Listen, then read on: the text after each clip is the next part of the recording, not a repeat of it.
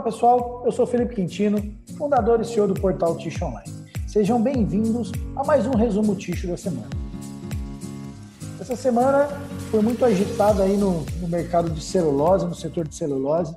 Tivemos algumas notícias aí de, de balanço de resultado das companhias aí do quarto trimestre do ano passado e também uma notícia aí da reviravolta aí da, das negociações da Eldorado, né? Então, a aquisição da Eldorado é porta de entrada do grupo Paper Excellence no Brasil.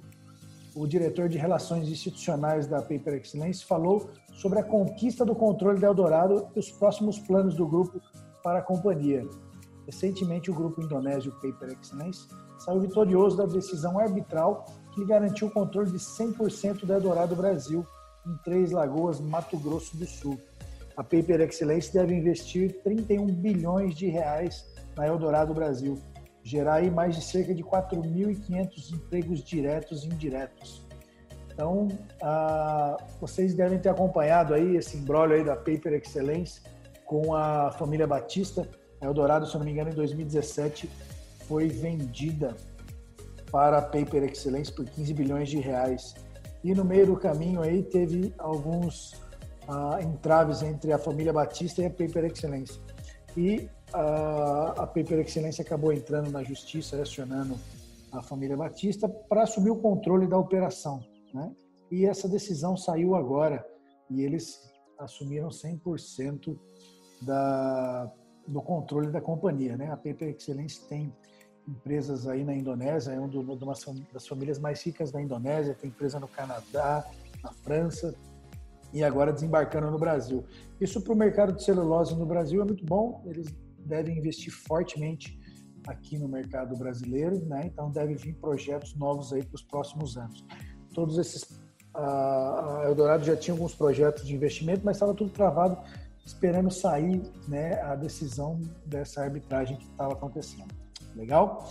Ainda falando de celulose, né, uma semana de preços que a celulose subiu 41 dólares na Europa. Na última semana, a matéria-prima estava em alta na China. E agora o bom desempenho se repete também no mercado europeu, né, pela forte valorização da celulose. Agora os preços da fibra curta é, estão tiveram uma elevação de 41 dólares por tonelada na Europa.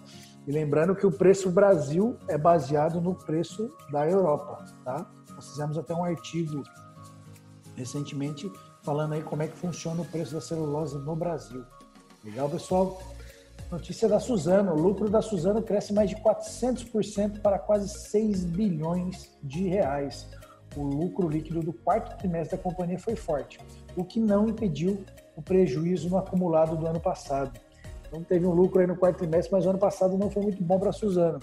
A gigante brasileira de papel e celulose finalizou o quarto trimestre com um salto de 403% no seu lucro líquido, passando aí para quase 6 bilhões de reais.